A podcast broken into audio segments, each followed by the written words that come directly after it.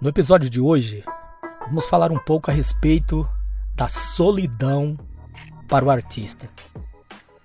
Todas as nuances da solidão. E a mensagem é: não seja um lobo solitário.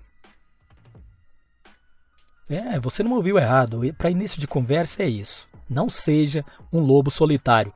Porque todo mundo, quando pensa no artista, pensa num ser solitário tantos e tantos textos que falam da solidão, a importância da solidão, a solidão como método criativo, a solidão da madrugada, a solidão da inspiração. E realmente a solidão é muito importante. Sem solidão a gente não tem combustível, a gente não tem como produzir. Todo artista necessita de sua dose de solidão enquanto está criando, principalmente enquanto está criando. Dificilmente a gente consegue criar diante de outras pessoas. Dificilmente você vai conseguir uma inspiração, uma epifania, um transe artístico é, no meio de uma multidão. Vem aquela ideia maravilhosa ali no meio da multidão, mas dificilmente você tem como agregá-la em um processo construtivo. Na hora de construir, você precisa ter o seu cantinho de oficina. Inclusive, inclusive isso é um conselho. Tenha seu cantinho de solidão tenha seu cantinho para produzir. Por exemplo, eu, eu aqui em casa, não é uma casa luxuosa e tal, mas aqui no fundo do quintal, no fundo do quintal eu fiz um lugar que eu chamo de biblioteca. É meio que um, um cantinho de solidão que eu tenho. E quando eu quero produzir, eu venho para cá. E é engraçado que até minha filha já gosta, ela gosta de desenhar. Quando ela vai fazer um desenho, ela já vem e fica aqui na mesa também Enquanto ela não termina, ela não volta aqui para dentro. Então é importante sim esse processo de solidão. A solidão é, um, é muito legal porque você consegue adentrar muito dentro da sua própria mente e você consegue tirar coisas maravilhosas do seu processo criativo. Agora, quando eu digo não seja um lobo solitário, é que o artista não deve ser sozinho. O artista não deve ser sozinho. Depois que você está com seu objeto artístico produzido, seja uma poesia, uma música, um conto, uma crônica, você está com aquilo produzido, você precisa de outros artistas junto com você. Isso é muito importante. E é importante também que você veja o que artistas do seu tempo está produzindo, até para você poder controlar o que você está produzindo. Às vezes uma pessoa mostra para você algo tão interessante que também te dá inspiração. É, esse processo coletivo, essa união entre os artistas faz com que todos tenham boas ideias. Você tem um amigo poeta e às vezes você lê um texto dele, aquilo dá uma ideia maravilhosa para a produção de uma música. Você vê uma poesia ali, você lê essa poesia e dá uma ideia maravilhosa para a pintura de um quadro, vice-versa. Você vê um quadro maravilhoso que um colega pintou, você tem uma ideia maravilhosa para uma poesia, para uma música. Um curta-metragem pode sair dali. Então, você vê uma apresentação de dança e aquele número daquela bailarina pode trazer uma ideia maravilhosa para você produzir o seu objeto artístico. Lendo o conto de um de um outro amigo artista, você pode ter uma ideia maravilhosa também para produzir um conto. Você ajudando divulgar um colega artista, você também eleva seu nome. Só que parece que por enquanto nós estamos tendo um processo contrário. A maioria dos artistas, eles pensam que divulgar o outro é é diminuir a si mesmo. Talvez até por o que nós conversamos no primeiro episódio, as pessoas pensam que as pessoas pensam que por tudo estar ligado à questão comercial, falamos disso um pouquinho, depois nós vamos fazer um episódio só para falar dessa sede comercial que atrapalha um pouco a arte. Mas as pessoas pensando nesse sonho de alavancar comercialmente, ele tem medo de uma pessoa que ele conhece também no ramo da arte, daquela pessoa se destacar mais do que ele e aquela outra pessoa conseguir alavancar comercialmente e ele ficar para trás. O que as pessoas não veem é que todos têm campo. Se todos entrarem no mercado, cabe todos. O mercado artístico cabe todos. Não precisa de ser só um. Só para citar o advento das vanguardas na Europa, e todo mundo lembra o que é a vanguarda, aquele grupo que vai à frente, que dá a cara primeiro. Em um advento militar, a vanguarda é o ir avante, é o ir à frente. Aquele primeiro grupo, aquele que morre primeiro. E por isso ficaram conhecidos como vanguarda. As vanguardas europeias, elas foram um exemplo típico de matilhas. Já que nós estamos usando a metáfora do lobo, eram matilhas, eram grupos muito especiais de arte. Eles foram grandiosos, nem tanto porque possuíam artistas grandiosos, claro que possuíam, mas também porque eles se divulgavam. Eles sentiam orgulho de ter outros artistas junto de si. Claro que as vanguardas não foram um grupo fechado e unido, porque elas pipocaram em vários países mas um grupo surrealista era muito unido com todos do surrealismo. Um grupo futurista, um grupo dadaísta, impressionista, expressionista, eles eram muito unidos. E os cafés e as festas que eles faziam, os eventos para divulgar tava, estava divulgando uma coleção de pinturas e vinha um, um poeta recitar suas poesias, e vinha um músico tocar naquele evento, e tinha um número de dança ali no meio. Eles eram altamente organizados e nenhum tinha medo, nenhum se sentia ameaçado pelo outro. Eles se sentiam muito felizes em escrever um artigo divulgando o outro, escrever um manifesto e citar diversos artistas, fazer uma bela interpretação da obra do outro e mostrar ao público. E com isso todos cresciam e todos cresceram e todos se tornaram grandes nomes mundialmente conhecidos. Aqui no Brasil não foi diferente. Na Semana de Arte Moderna, em 1922, também nós tivemos um advento muito bonito de união. Apresentações musicais, pinturas, palestras, palavras sobre arte, pintura, tudo junto, tudo em um lugar. Coisa maravilhosa.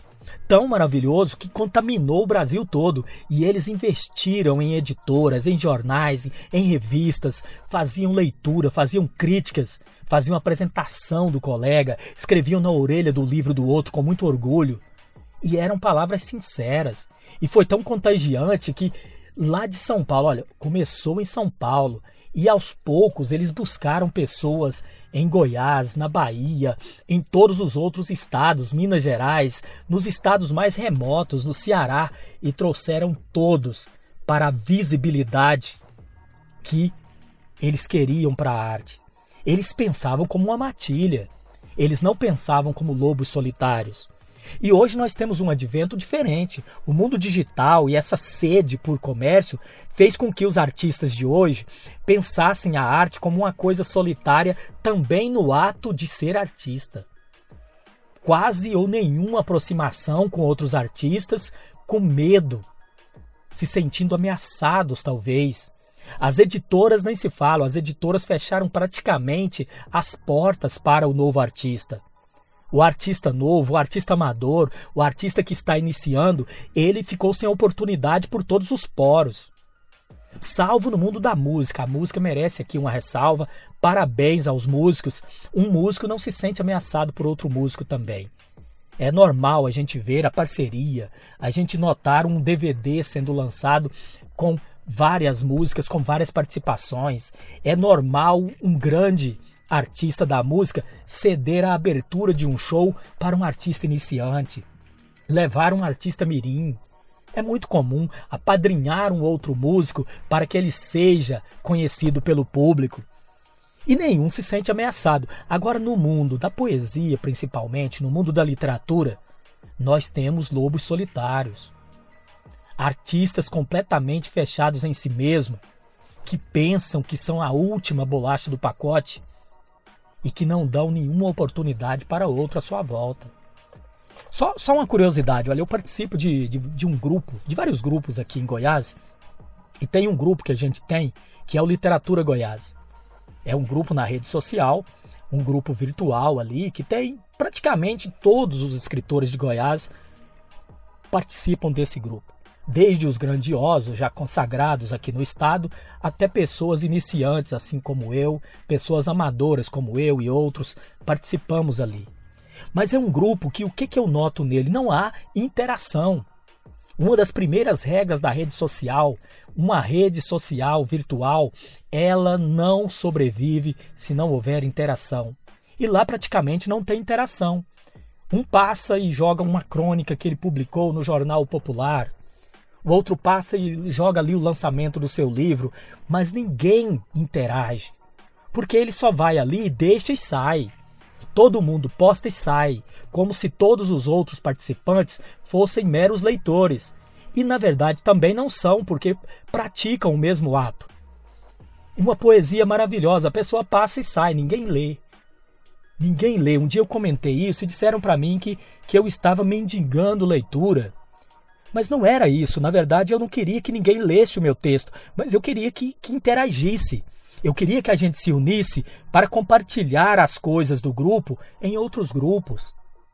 Que a gente, por exemplo, se um do grupo tinha um programa de entrevista, levar periodicamente um colega do grupo para ser entrevistado. Se um do grupo era já um editor de uma revista, que pudesse publicar alguma coisa falando do nosso grupo ou falando de algumas personalidades ali que a gente se unisse de determinada forma, que a gente ganhasse visibilidade com o público a ideia de que se nós trabalhamos por um, nós estamos trabalhando por nós mesmos. Nós não estaremos sendo lobos solitários. O que nós temos nesses grupos virtuais de artistas, um monte de lobos solitários. Às vezes, grupo de poesia, que eu já entrei para participar, às vezes ali com 100 mil pessoas participando, mas que ninguém lê nada de ninguém. Você pode descer, entre nesses grupos e olhem para vocês verem. Não tem interação. As pessoas não leem coisa de ninguém, ninguém comenta, ninguém compartilha. 100 mil pessoas que escrevem ali, mas todos postam e saem.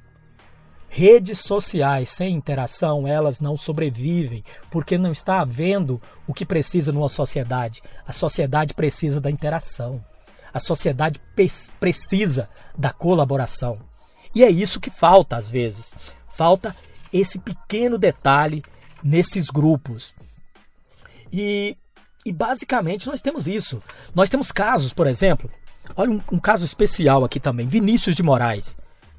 Gente, quantos artistas sobressaíram em torno de Vinícius de Moraes? E nem por isso ele se diminuiu. Vinícius de Moraes é grandioso, como poeta, como músico, como cronista, como é, escritor de peça de teatro, como crítico cinematográfico crítico de cinema, grande crítico de cinema, como, como jornalista também, como diplomata, e nem por isso ele deixou de trazer para junto de si uma multidão de artistas. Ele trouxe músicos como Tom Jobim, ajudou a alavancar Tom Jobim. Tom Jobim foi o único músico brasileiro, um dos únicos, o único é muito pesado, mas um dos únicos músicos brasileiros a ter uma carreira verdadeiramente internacional. Gravar em parceria com Frank Sinatra. E Elis Regina, nem, nem me diz, Elis Regina, que maravilha. Toquinho. E tantos outros artistas que se engrandeceram ao lado de Vinícius. E ele se engrandeceu mais ainda, ele se agigantou. Porque ele nunca se sentiu diminuído, ele nunca se sentiu ameaçado por outros artistas. E enquanto ele apadrinhava e divulgava esses artistas, ele divulgava a si mesmo e ele engrandecia seu próprio nome. Bom, nosso episódio de hoje mais ou menos isso. Não seja um lobo solitário. Repense. Não custa nada, ajude a divulgar o seu colega. Monte parcerias. Monte parcerias, não importa que tipo. Mas todo artista, ele queira ou não queira, a gente quer público. A gente precisa. Nada de produzir e ficar só na gaveta. A, a produção nossa, ela fica na gaveta assim, mas depois a gente fala sobre isso, né? O trabalho da gaveta. A gente deixa na gaveta ali um tempo e depois a gente pega esse material e trabalha em cima dele e a gente aperfeiçoa o que tem de aperfeiçoar. Mas no primeiro momento, não depois de pronto, aliás, não tem que ficar na gaveta, ele tem que ser divulgado. Mas divulgar sozinho é quase impossível. O importante é divulgar em parceria, divulgar em união com outros artistas. Não seja um lobo solitário.